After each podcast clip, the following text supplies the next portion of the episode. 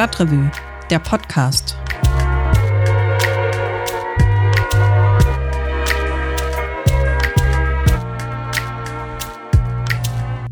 Ja, herzlich willkommen bei der September-Ausgabe des Stadtrevue Podcast. Mein Name ist Christian Wertschulte. Ich melde mich zurück aus der langen Sommerpause und äh, freue mich, dass ihr alle auch da seid an euren Podcast-Empfangsgeräten. Wir haben September und das heißt, es ist der Monat der Kommunalwahl. Für uns Lokaljournalisten ist das ja immer so, als würde Ostern, Weihnachten und der 1. Mai auf einen Tag fallen. Und deshalb steht diese Ausgabe auch komplett im Zeichen der Wahl am 13. September. Darüber werde ich allerdings nicht alleine reden, sondern mit meinen Kollegen Bernd Wilberg und Jan Lücke. Hallo ihr beiden. Hallo Christian, grüß dich. Hallo Christian, hallo Bernd. Grüße euch. Ja, am Sonntag wird ja gewählt in Köln und zwar nicht nur einmal, sondern gleich dreimal. Einmal die Oberbürgermeisterin, dann wie es offiziell heißt, der Rat der Stadt Köln und dann auch der Integrationsrat. Den können wir drei natürlich nicht wählen, denn wir haben nicht den entsprechenden Migrationshintergrund, aber weil wir halt privilegiert genug sind, dürfen wir bei den anderen beiden Wahlen unsere Stimmen abgeben. Lass uns doch vielleicht erstmal über die OB-Wahl reden, also die Wahl des höchsten Postens in der Kölner Stadtverwaltung. Da gibt es dieses Jahr ein wahnsinnig breites Feld, fast eine Kandidatinnen-Schwemme, also 13 Stück sind es. CDU und Grüne, die haben wieder Henriette Reker aufgestellt, die Amtsinhaberin, die SPD hat Andreas Kosiski, den Landtagsabgeordneten, aufgestellt. Die Linke hat aufgestellt Jörg Detjen, langjähriger Fraktionsvorsitzender. Und äh, dann gibt es noch einen Kandidaten von der Ratsgruppe Gut namens Tur Zimmermann, ist auch schon etwas länger im Rat. Und selbst die AfD hat in ihrem wirklich sehr, sehr schmalen Personalportfolio einen Kandidaten gefunden. Also fünf Kandidatinnen von Ratsfraktionen und dann gibt's noch acht andere, die erstmal ein bisschen weniger in der Kölner Kommunalpolitik etabliert sind. Vielleicht könnt ihr mir das mal erklären. Warum bewerben sich eigentlich so viele auf diesen Spezialistenjob als Verwaltungschef oder Chefin? Ja, ist ja nicht nur Verwaltungschef oder Chefin, sondern auch äh, Repräsentantin, Repräsentant der Stadt. Und ich glaube, viele denken einfach, das ist einfach der höchste Job, den man politisch in Köln haben kann. Und ich habe gute politische Ideen und deshalb bewerbe ich mich mal auf den Posten als äh, OB, als Oberbürgermeisterin oder Oberbürgermeister. Ich glaube, es sind tatsächlich so viele. Zum einen, weil doch viele Menschen, die sich auch politisch engagieren, mit Frau Reker nicht zufrieden sind oder glauben, dass sie es besser machen könnten oder dass ihre Themen nicht vorkommen. Und das Zweite ist sicher auch, dass sie denken, Moment mal, wenn ich jetzt hier als OB-Kandidatin, Kandidat antrete, dann kann ich meine politischen Ziele auch ein bisschen populärer machen und äh, vorstellen, in Diskussionsrunden oder in der Stadtrevue oder wo auch immer. Ja, das glaube ich ist auf jeden Fall auch ein Punkt, den Bernd gerade anspricht, dass viele nochmal die Chance nutzen, um, um ihre Themen auch äh, sehr präsent und populär ähm, ja, in, der, in der Stadtbevölkerung Bevölkerung zu verankern. Mhm. Also geht es wirklich dann zuerst um die Öffentlichkeit und weniger darum, dass man dieses Amt dann auch bekleiden will.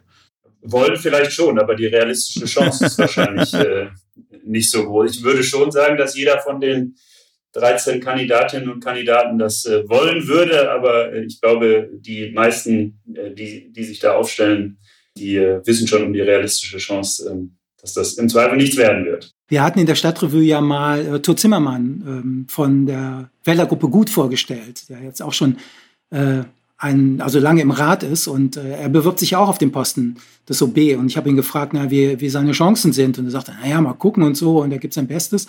Und dann habe ich ihn gefragt, äh, ob er denn schon mal nachts wach geworden ist und hat geträumt, dass er auf einmal OB ist und sich erschreckt hat. Und dann meinte er, das sei noch nicht passiert. Aber ähm, naja, so ein bisschen mulmig wurde ihm das schon, glaube ich. Aber äh, ich glaube, er und die ganzen anderen, die wollen es natürlich machen. Aber es ist natürlich auch äh, kein einfacher Job, glaube ich. Mhm. Also ich höre da so ein bisschen raus, es wird vermutlich dann doch auf ein Duell der, der quasi beiden großen Kandidatinnen hinauslaufen, also Henriette Reker gegen Andreas Kosiski von der SPD. Ähm, jetzt ist es allerdings so, Kosiski äh, ist in Köln jetzt nicht wirklich als Politiker bekannt, ist äh, Landtagsabgeordneter im Kölner Norden äh, für den Wahlbezirk Chorweiler. Wenn man sich so ein bisschen umhört, gibt es ja auch kaum jemanden, der dem wirklich zutraut, die Amtsinhaberin Henriette Reker zu schlagen. Wie seht ihr das? Ist die UB-Wahl eigentlich schon entschieden? Ja, eigentlich glaube ich schon. Also wir sind ja jetzt einen Tag nach dieser ähm, ersten Prognose von Infratest äh, DIMAP für, für, den WDR und den Stadtanzeiger und äh, die war noch deutlicher, als ich das äh, sogar auch erwartet hatte. Äh, Henriette Reker lag dabei 61 Prozent, glaube ich, und Kosiski bei 22. Äh, und ähm, äh, was auch immer dann jetzt in, in wenigen Tagen noch passieren kann, aber eigentlich äh, heißt das, die Wahl ist entschieden und das würde ja sogar heißen, äh, die Entscheidung darüber ist gefallen oder äh, vermutlich gefallen, äh, ob das Ganze noch in eine Stichwahl geht oder nicht. Und das ist vielleicht schon das, das eigentlich Überraschende, wie groß der Vorsprung von Henriette Reker dann äh, zum aktuellen Zeitpunkt wirklich ist. Ja, die Standardfloskel dazu, Jan, ist natürlich, Umfragen sind Umfragen und Wahlen sind Wahlen. Ja, ja, würde ich jetzt auch sagen, ja. Gewählt wird an der Urne. und vielleicht gibt es ja auch noch ähm, Menschen in Köln, die sich vielleicht nicht trauen, offiziell zu Kosiski zu stehen und ihn dann aber trotzdem wählen und nicht Frau Reger. Nein, ich weiß es nicht. Aber ähm, es wird wirklich spannend, ob es eine Stichwahl geben wird in Köln. Denn wenn es eine Stichwahl geben wird, dann können wir schon davon ausgehen, ich glaube, da wagt man sich nicht so weit jetzt nach vorne, dass das dann Andreas Kosiski von der SPD sein wird. Und dann wird die Frage sein, ob er die anderen Kandidatinnen und Kandidaten und deren Wählerinnen und Wähler hinter sich versammeln kann, um dann nochmal vielleicht Frau Reker doch noch zu übertrumpfen im zweiten Wahlgang. Hm. Mich überrascht so ein bisschen, dass ihr da so eine klare Meinung habt. Meine Wahrnehmung der Amtszeit von Henriette Reker ist doch ein bisschen anders. Als sie vor fünf Jahren angetreten ist für dieses Amt, da hat sie ja sehr viel versprochen. Es gab dieses feministische Versprechen, dass sie die erste Frau auf dem Bürgermeisterstuhl sein würde. Es gab das Versprechen, dass sie für eine neue Kultur von Transparenz steht und dass sie die Verwaltung modernisieren wird. Und wenn man jetzt mal schaut, was ist davon eigentlich übrig geblieben, dann stellt sich mir es zumindest so dar, als hätte sie viele dieser Versprechen auch überhaupt nicht so richtig einlösen können. Und und wenn ich mich dann umhöre, habe ich das Gefühl, das geht nicht nur mir so. Trotzdem über 60 Prozent laut einer Umfrage wollen Reka wieder wählen. Wie erklärt ihr euch das? Ja, ich glaube, viele finden Frau Reka einfach auch toll. Das ist die erste Frau auf dem Posten des OB in Köln, die ist parteilos. Ähm, die setzt sich da auch in so einem Männerklüngel durch. Also die wird ja auch als so eine symbolische Gestalt aufgebaut und davon profitiert sie natürlich auch. Und es ist interessant, weil Frau Reker ja ihr berufliches Leben nur in Verwaltung verbracht hat und eigentlich gar nicht so jemand ist, die jetzt so, ja, die nicht so locker flockig mit den Leuten umgehen kann, wie das vielleicht Andreas Kosiski kann. Aber man traut ihr das zu und vielleicht äh, hat sie auch so dieses, ja, verbreitet sie dieses Gefühl, dass sie unabhängig ist. Aber du hast natürlich recht, sie wollte vieles auf den Weg bringen. Also ganz oben steht natürlich die Reform der Verwaltung. Alles sollte effizienter werden und besser. Das ist, glaube ich, jetzt erstmal nur in Teilen gelungen. Und äh, da stellt sich natürlich die Frage, wie viel kann eine Oberbürgermeisterin eigentlich überhaupt machen in Köln in der Politik und welche anderen Leute spielen da eigentlich noch eine Rolle? Mhm. Aber da hat sie ja dann doch ein bisschen Unabhängigkeit tatsächlich auch äh, bewiesen. Mir sind da zwei Ereignisse im Hinterkopf. Zum einen der Eberplatz, wo ihr der Stadtdirektor auf der Nase rumtanzen wollte und gesagt hat, nachdem dort jemand erstochen wurde, ich mache jetzt die Passage am Eberplatz dicht, ich mauer das zu, während Henriette Reker in China war und dann ist sie zurückgekommen und dann ist von den Mauerplänen nicht mehr viel übrig geblieben.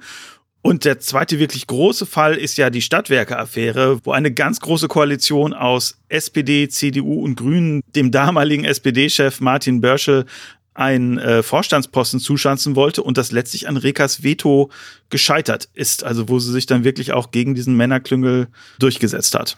In der Tat, ja. Und äh, das ist, glaube ich, auch was äh, hängen bleibt bei vielen, die das mitbekommen. Da setzt sich eine Frau dann gegen so einen Klüngel durch oder lässt sich vom Stadtdirektor, der sich jetzt übrigens in Düsseldorf auf den Posten des OB bewirbt, ähm, setzt sich da durch. Und äh, das macht natürlich einen coolen Eindruck, auf jeden Fall, ja. Aber da muss man ja sagen, da hat sich wirklich das öffentliche Bild von ihr auch ganz schön verändert. Ähm, kurz nachdem sie ihr Amt angetreten hat, passierte ja die Silvesternacht 2015, 2016. Und da sah Henriette Reker wirklich unglücklich aus. Naja, es ist immer eine Möglichkeit, eine gewisse Distanz zu halten, die weiter als eine Armlänge betrifft. Also von sich aus schon gar nicht eine große Nähe zu suchen zu Menschen, die einem fremd sind, zu denen man kein gutes Vertrauensverhältnis hat. Aber es gibt viele andere Vor Möglichkeiten. Wir haben, ich habe jetzt leider in sich in Gruppen zusammenzufinden, sich nicht trennen zu lassen, auch nicht in Feierlaune zu sagen, ich gehe jetzt mal mit diesen oder jenen mit, sondern in der Gruppe, in der man losgegangen ist, zu bleiben. Also es gibt äh, da Möglichkeiten, die auch bei uns äh, bei der Stadt Köln dann auf der äh, Internetseite nachzulesen sind. Diese Worte gingen damals durch die ganze Republik. Heute werden sie ihr vor allem vom rechten Rand vorgehalten. Aber dieses Bild der schwachen, zögerlichen, unbeholfenen Henriette Reker, das scheint sich ja jetzt wirklich auch geändert zu haben. Anscheinend schon. Also ich frage mich so ein bisschen, ähm, warum tatsächlich niemand diese Chance, die Bernd ja auch schon angedeutet hat, dass eine unabhängige äh, Frau ins OB-Amt kommt, ist ja nicht so richtig aufgegangen ähm, und trotzdem hat niemand die Chance genutzt, von den Gegenkandidatinnen und Gegenkandidatinnen daraus äh, irgendwie einen, einen, guten Wahlkampf bisher aufzubauen. So finde ich das zumindest. Ähm, dass ja so richtig die Alternative auch fehlt. Was, was könnte man denn machen, ähm, außer Henriette Reker wiederzuwählen? So habe ich das Gefühl, dass, dass viele Wählerinnen und Wähler vielleicht auch nicht so richtig wissen, was ist denn überhaupt die Alternative, die mir bliebe wenn ich denn was anderes als OB haben möchte. Das stimmt, das ist sozusagen die Schwäche der anderen und nicht ihre Stärke, die sie jetzt wieder ins Amt befördert. Ganz so extrem vielleicht nicht, aber zumindest hätte man äh, es nutzen können, dass viele ihrer Projekte nicht ganz so aufgegangen sind, äh, wie das vielleicht am Anfang ihrer Amtszeit äh, mal geplant war.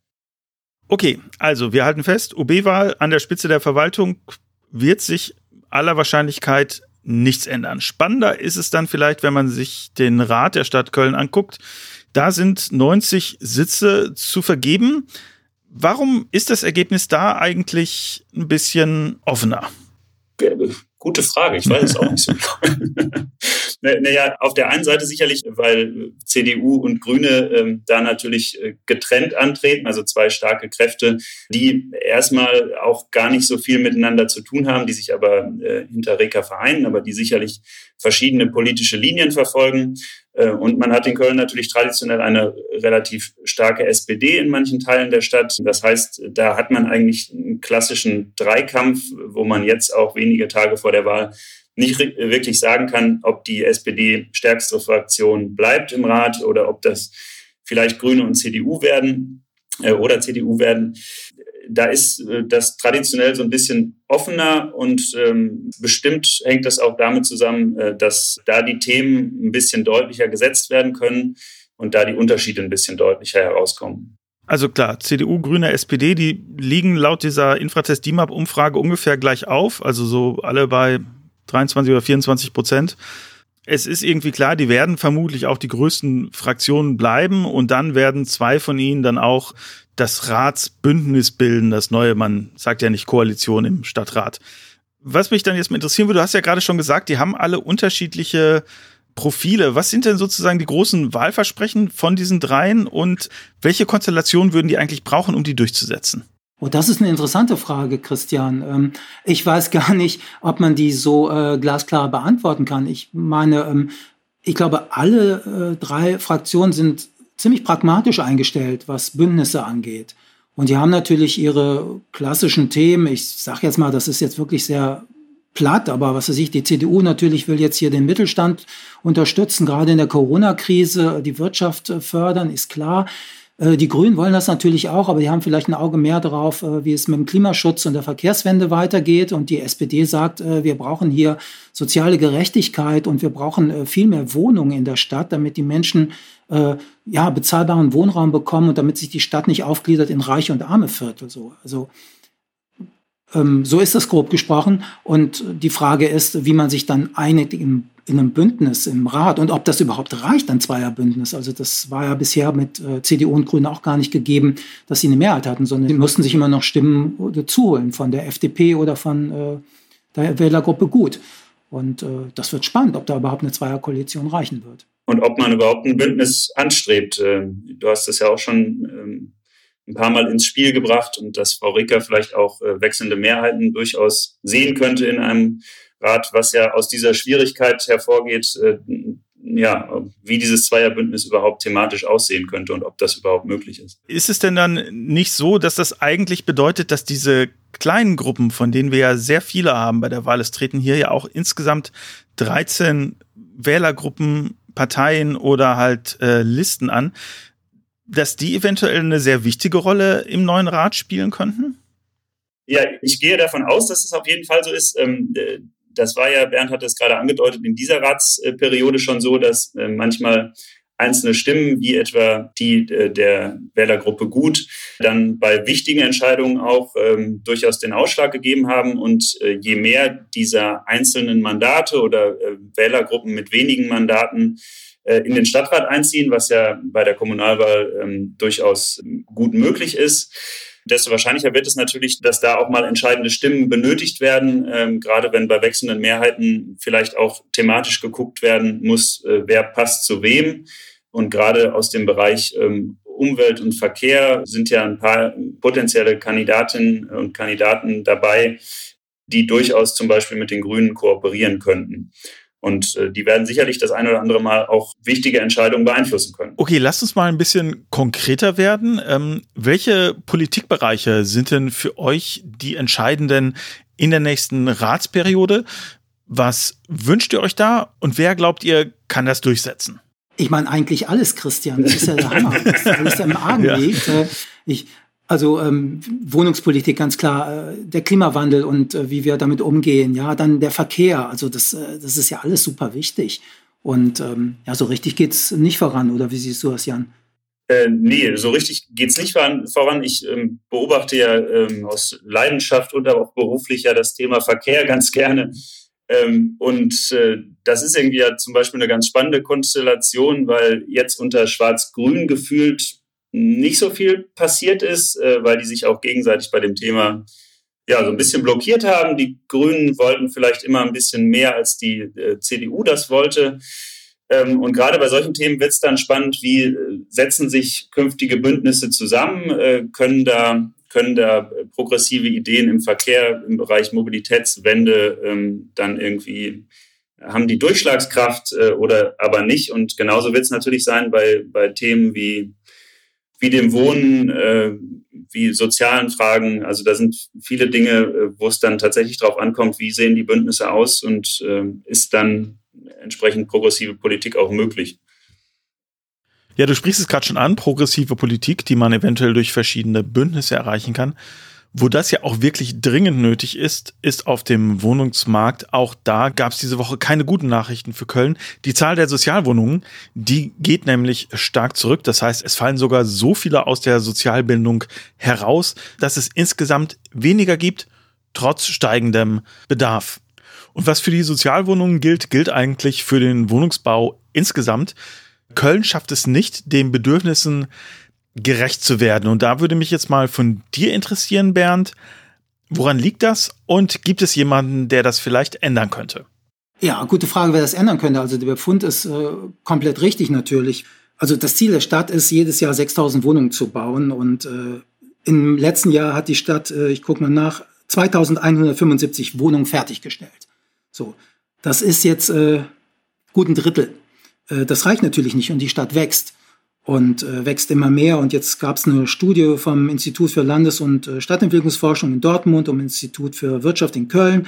Und die sagen jedes Jahr 10.000 neue Kölnerinnen und Kölner. Also wir brauchen eigentlich nicht nur 6.000 Wohnungen im Jahr, sondern die sagen, wir brauchen 6.900 Wohnungen im Jahr. Wie soll das gehen? Äh, das wird Köln nicht schaffen. Es gibt seit Jahren Bemühungen. Es gibt ein Stadtentwicklungskonzept Wohnen seit 2014. Da ist ein kooperatives Baulermodell drin, 30 Prozent Sozialwohnungen muss es immer geben. Ja. Dann gibt es ein Kölner Wohnungsbündnis seit 2017, glaube ich. Und da wird immer geredet und gemacht und Konzepte entworfen. Und das machen die auch, glaube ich, ernsthaft und redlich. Aber es funktioniert einfach nicht. Das Problem ist, Köln hat zu wenig Bauland. Und äh, dazu kommt vielleicht auch nicht die richtigen Strategien, mit Investoren umzugehen. Aber das ist, glaube ich, ein nachgeordnetes Problem. Das größte Problem ist, die Fläche ist nicht da. Und äh, ja, Andreas Kosiski von der SPD sagt, äh, ich mache das, ich baue 10.000 Wohnungen im Jahr. Und äh, ist natürlich super die Idee, ähm, aber selbst äh, Menschen, die ihm politisch vielleicht nahestehen oder näher stehen, wie Jörg Detjen von der Linken, der sagt, das ist jetzt echt äh, eine krasse Nummer, äh, das glaube ich so nicht. Jörg Detjen sagt, wir brauchen eine zweite Wohnungsbaugesellschaft, denn die städtische Wohnungsbaugesellschaft GAG, die schafft es nicht. Und wir brauchen eine zweite Gesellschaft, die auch ein bisschen, ähm, wie soll ich sagen, freihändiger operieren kann. Die, also die GAG ist ähm, börsennotiert und kann natürlich auch rein juristisch nicht so handeln, wie das vielleicht eine andere Wohnungsbaugesellschaft könnte. Und ähm, der sagt, wir brauchen eine zweite Wohnungsbaugesellschaft und dann müssen wir irgendwie auch schneller bauen und vielleicht mit Holz umweltfreundlicher und schneller und so. Aber so richtig ähm, den Masterplan, ja, den kann man natürlich jetzt irgendwie formulieren, aber mir fehlt so ein bisschen der Glaube, dass es in den nächsten fünf Jahren dann wirklich äh, besser werden kann. Trotzdem, die Politik, die Politik freut sich, äh, Köln wächst, ist doch super, wir machen ja alles so toll, wir sind so attraktiv ähm, wird schwierig. Ja, worauf ich so ein bisschen achte werde bei meiner Wahl, ist, glaube ich, ähm, tatsächlich der öffentliche Raum, weil ich das Gefühl habe, auch da hat Köln äh, sehr viel nachzuholen. Das ist mir aufgefallen, als ich jetzt äh, diesen Sommer im Urlaub in Rotterdam war, was ja eine ähnliche Stadtgeschichte hat. Eigentlich eine Stadt, die durch die Nachkriegszeit und den Wiederaufbau geprägt ist, aber sehr viel selbstbewusster mit dem öffentlichen Raum umgeht und auch sehr viel freier in der Planung ist. Äh, da geht's einerseits ganz klassisch, die schaffen Aufenthaltsqualität, sperren also Straßen für Fußgänger ab, zum Beispiel abends, dass man sich da aufhalten darf, dass man da auch wirklich bequem rumlaufen kann, äh, ohne Sorgen zu haben, dass irgendwie ein Taxi um die Ecke geschossen kommt. Und was mir in Rotterdam aber auch aufgefallen ist, und das ist was, was es in Köln ja kaum gibt, ist, dass es da viele Plätze gibt, wo man sich einfach aufhalten darf. Also ne, da gibt es keinen Konsumzwang, da gibt es sozusagen wenig Zugangsbeschränkungen. Und das ist was, was in Köln doch, doch sehr stark fehlt. Und was mir so ein bisschen aufgefallen ist, ist, ähm, dass ich jetzt gar nicht wüsste, wem ich das zutrauen würde, das zu ändern aber ich weiß, wem ich es nicht zutrauen würde. Das ist nämlich der, äh, der Verwaltung. Die hat sich da wirklich bei zwei großen Sachen so, äh, ja, so dümmlich angestellt, äh, dass ich da so ein bisschen das Vertrauen verloren habe. Das war einerseits die eben schon erwähnte Episode am Eberplatz, wo sie wirklich dieses Zwischennutzungskonzept sehr lange bekämpft haben vom Ordnungsamt. Und das andere ist eine Episode im Gerling-Quartier, wo sie schlicht verschlafen haben, sich für einen öffentlich zugänglichen Platz das Wegerecht vernünftig rechtssicher garantieren zu lassen, haben sich dann auf so eine eher weiche Konstruktion verlassen. Und das Interessante war, dass dann Politiker wirklich sehr verschiedener Parteien, ähm, dass die sich wirklich da alle zusammengeschlossen haben und gesagt haben, das geht so nicht, hier muss sich was ändern. Und dann funktioniert das auch. Und das ist so, so ein bisschen was, was ich glaube ich denke, was sehr symptomatisch ist, dass man sich oft in Köln dann auch zusammenschließen muss um wirklich von der Verwaltung auch das zu bekommen, was die Politik eigentlich beschlossen hat. Das ist auch was, was man immer wieder hört. Und dann bin ich aber auch sehr froh, dass das dann so pragmatisch äh, funktioniert. Ja, das muss man ja leider für viele Bereiche sagen, dass in Köln nicht nur die Politik Politik macht, sondern eben auch, ähm, und ähm, das war ja auch die Erzählung von Henriette Reker äh, zu, zu Beginn ihrer Amtszeit, sondern auch die Verwaltung viel Politik macht. Und ähm, genau diese Beispiele, die du genannt hast, die gibt es ja für ganz, äh, ganz viele Bereiche, wo man äh, das Gefühl hat, es sind politische Beschlüsse sogar da, aber die Verwaltung denkt nicht in dieselbe Richtung. Und ich kenne das so ein bisschen dann eben auch aus dem Bereich äh, Verkehr, wo ja die Verkehrsinitiativen, die sich zum Beispiel stark für alle nachhaltigen Verkehre einsetzen, vor allen Dingen im, Radverkehr gibt es eben viel in Köln, dass die oft sagen, ja, die Verwaltung denkt durch die Windschutzscheibe. Ähm, also dieses Gefühl, ähm, wir möchten jetzt eine, einen anderen Verkehr, wir möchten eine Mobilitätswende. Ähm, das muss natürlich auch dann ähm, in der Verwaltung umgesetzt werden und in dem entsprechenden Dezernat und den entsprechenden Ämtern. Und wenn das nicht der Fall ist, dann äh, helfen auch manchmal politische Beschlüsse nicht. Äh, soll nicht heißen, dass die immer, immer gut sind und immer da sind. Aber sie müssen natürlich auch umgesetzt werden und in entsprechende Vorlagen übersetzt werden. Und das passiert eben nicht immer. Ja, und ob sich daran äh, durch die neue Wahl was ändert, das sehen wir dann in der nächsten Ratsperiode. Aber jetzt machen wir erstmal kurze Werbepause, denn diesen Podcast könnt ihr zwar fast jeden Monat kostenlos hören, aber es ist natürlich trotzdem ein bisschen aufwendig, den zu gestalten. Wenn ihr also Lust habt, unser Projekt zu unterstützen, dann tut ihr das am einfachsten, indem ihr unsere Zeitung abonniert, nämlich die Stadtrevue. Ein Abo kostet 30 Euro für Studierende, der Normalpreis beträgt 40 Euro und dann haben wir noch ein Supporter-Abo für 60 Euro. Wenn ihr aber sagt, das ist mir zu teuer, so viel Geld habe ich gerade nicht, dann freuen wir uns auch, wenn ihr uns mit einem kleinen Beitrag unterstützt. Wie das geht, steht auf stadtrevue.de slash support. Wir sind aber noch nicht am Ende von diesem Podcast, denn wir wollen noch so ein bisschen die Wahlkampfslogans der Kölner Parteien auf ihren Singgehalt abklopfen. Leider ist das Aufnahmegerät von Bernd dabei ausgefallen, weshalb ich jetzt auf seine Zoom-Aufnahme zurückgreifen muss.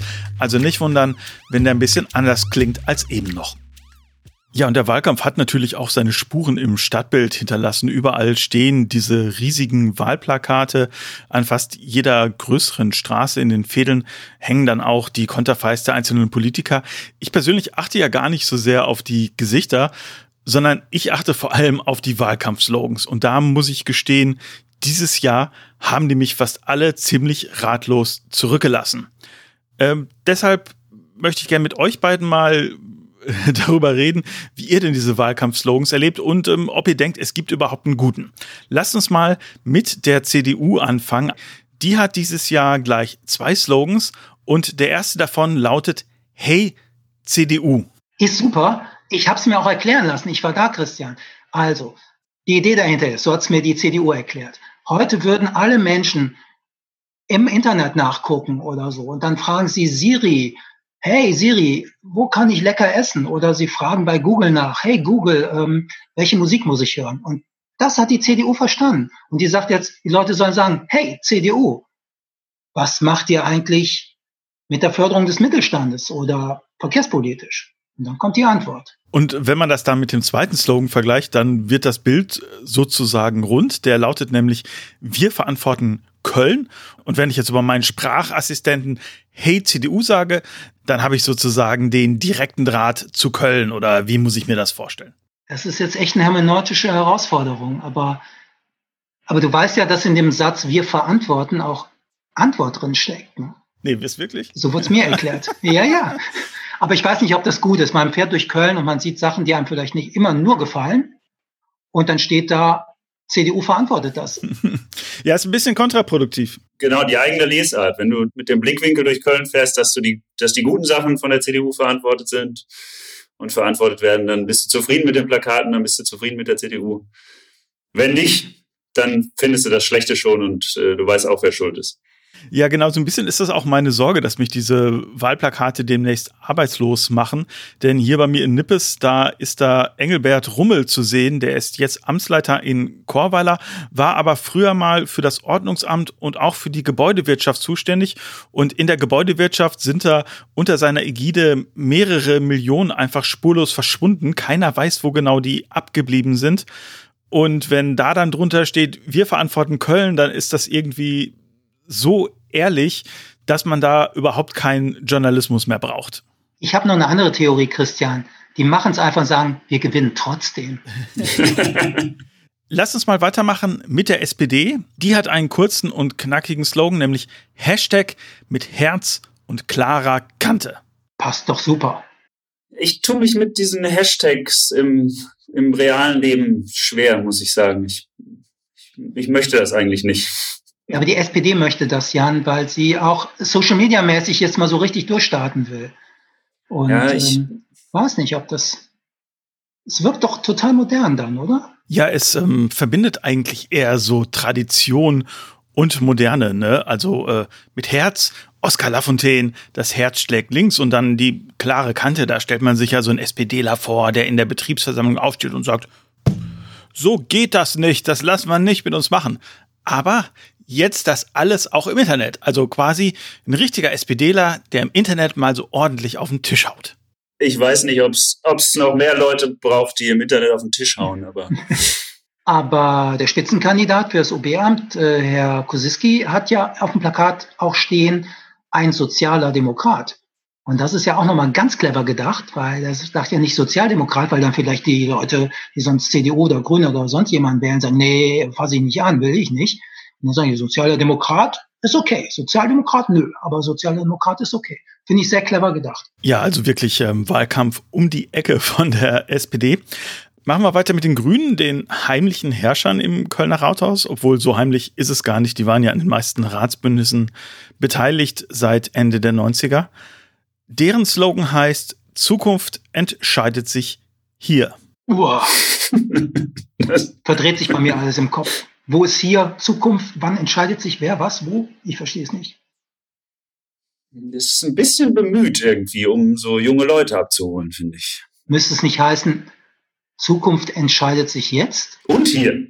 Hier und jetzt. Gestern war heute Morgen. Ich, ich weiß nicht, nein. Ist mir zu verdreht. Ja, vielleicht soll es aber auch nur heißen, morgen wird wie heute sein, denn die Grünen werden sicher in irgendeiner Form auch in der nächsten Ratsperiode wieder was zu sagen haben im Rathaus. Wir gehen weiter zur Linken. Die hat sich den Slogan gewählt, macht, was euch bewegt. Muss ich direkt an Tonsteine Scherben denken, macht kaputt, was euch kaputt macht. Ist das Absicht? Ja, ich äh, kann es ehrlich gesagt auch nicht sagen, ähm, weil da fehlte irgendwie was. Was soll man denn machen? Also soll man was kaputt machen? Soll man was heile machen? Oder soll man einfach nur irgendwie was machen, sozusagen im Sinne von, wenn wir die Produktionsmittel haben, dann machen wir halt was. Aber wenn das was ist, was mich bewegt, da bin ich mir nicht so sicher, ob ich da die richtige Person bin, denn mich bewegt mein Fahrrad und äh, das lasse ich mir dann schon lieber von jemandem zusammenbauen, der da ein bisschen Ahnung von hat. Macht, was euch bewegt. Sport- und gesundheitspolitisch kann man natürlich sagen, bewegt euch. Aber äh, macht, macht was. Macht was, ja. Also ich bin echt komplett ratlos bei diesem Slogan, ehrlich gesagt. Ja, lass uns mal weitermachen mit der AfD. Die hat den Slogan äh, Köln zuliebe. Das kann man, glaube ich, kurz abhandeln, denn ähm, das dürfte eine unerwiderte Liebe sein. Die AfD hat im Moment drei Sitze und ich bin mir nicht sicher, dass die wirklich mehr bekommen werden.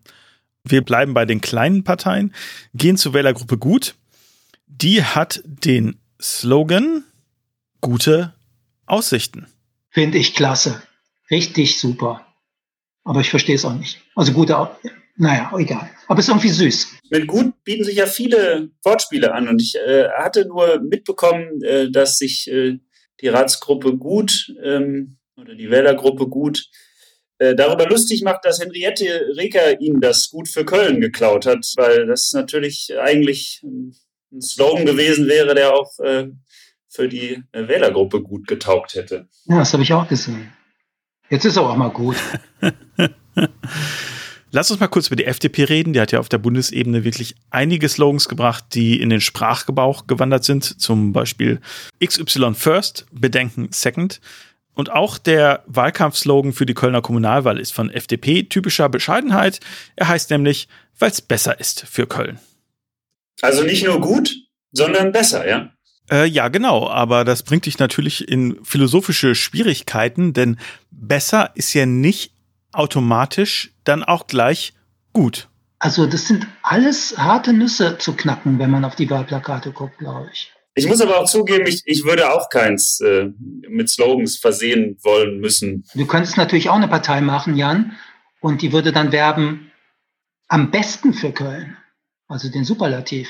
Das beste Köln. Ja. Du hast dich gerade aber geoutet, äh, Jan. Du wirst nämlich die Klimafreunde wählen, die haben keinen Slogan. Weil das CO2 anspart oder warum? Ja, die benutzen manchmal den Hashtag Köln-Welt-Klima, was mir irgendwie auch nicht so richtig einleuchtet. Ich würde auch nicht dieses Klima wählen, sondern besseres Klima. Ja, eigentlich äh, ist das irgendwie ein bisschen passender, ist natürlich nicht so knackig. Köln wählt ein besseres Klima. Naja, ich bin noch nicht überzeugt. Den besten Wahlkampf meiner Meinung nach macht aber die Partei. Die verzichten nämlich auf Slogans, sondern haben sich dem Guerilla-Wahlkampf verschrieben. Bei mir in der Nähe ist zum Beispiel ein Plakat, auf dem die Linke für ein klimaneutrales Köln wirbt. Darüber oder darunter wirbt Henriette Reker für ein klimaneutrales Köln bis 2030. Und dann hat sich noch die Partei dazu gehängt für ein klimaneutrales Köln bis 2029. Sehr gelungen fand ich auch die Aktion in der Nähe von einem der Krankenhäuser. Da haben sie nämlich ein Plakat aufgehängt, auf dem stand Stadtapplaus und da drauf geklebt waren drei Merci-Tafeln. Äh, ich wiederum habe äh, bei mir in der Straße unter einem Volt-Plakat äh, das Partei oder das Plakat von die Partei gesehen. Wollt ihr das wirklich? das ist auch sehr gut. Volt muss man an dieser Stelle vielleicht kurz erklären, ist diese paneuropäische Politikstudentenpartei, die im Europawahlkampf zum ersten Mal angetreten ist und die sozusagen in der ganzen Stadt damit plakatiert, digitale Infrastruktur wie in, ich glaube, Tallinn ist es, irgendwie besser wohnen wie in Barcelona oder öffentlicher Wohnungsbau wie in Wien oder so. Also letztlich immer sagt, andere europäische Städte machen es besser als Köln, was äh, einerseits sehr geschickt ist, denn es stimmt, viele andere europäische Städte machen es besser aus Köln. Andererseits, wie es ein hochrangiger Verwaltungsmitarbeiter mir mal sagt, die Kölner interessiert nicht, was in Klein-Kleckersdorf ist, auch nicht, wenn dieses Klein-Kleckersdorf Paris heißt. Das ist doch sehr schön. Ja, wir halten fest, die Partei, guter Wahlkampf, allerdings ohne Spitzenkandidatin, die ist nämlich vor einigen Wochen zurückgetreten, weil sie den Umgang mit Sexismus und Ableismus in der Satirepartei kritisiert hat. Das könnt ihr nachlesen in der aktuellen Stadtrevue in unserem 20-seitigen Wahlspecial. Das gibt's an jedem guten Bütchen und auch an den besseren unter den schlechten. Ich bedanke mich ganz herzlich erstmal bei Bernd und Jan, dass ihr das ja alles mitgemacht habt. Vielen Dank, Christian. Tschüss. Ciao. Und dann bedanke ich mich natürlich auch bei euch allen, dass ihr den Podcast bis zu Ende gehört habt. Wir hören uns in einem Monat wieder. Habt eine gute Zeit und geht bitte wählen. Bis dann. Tschüss.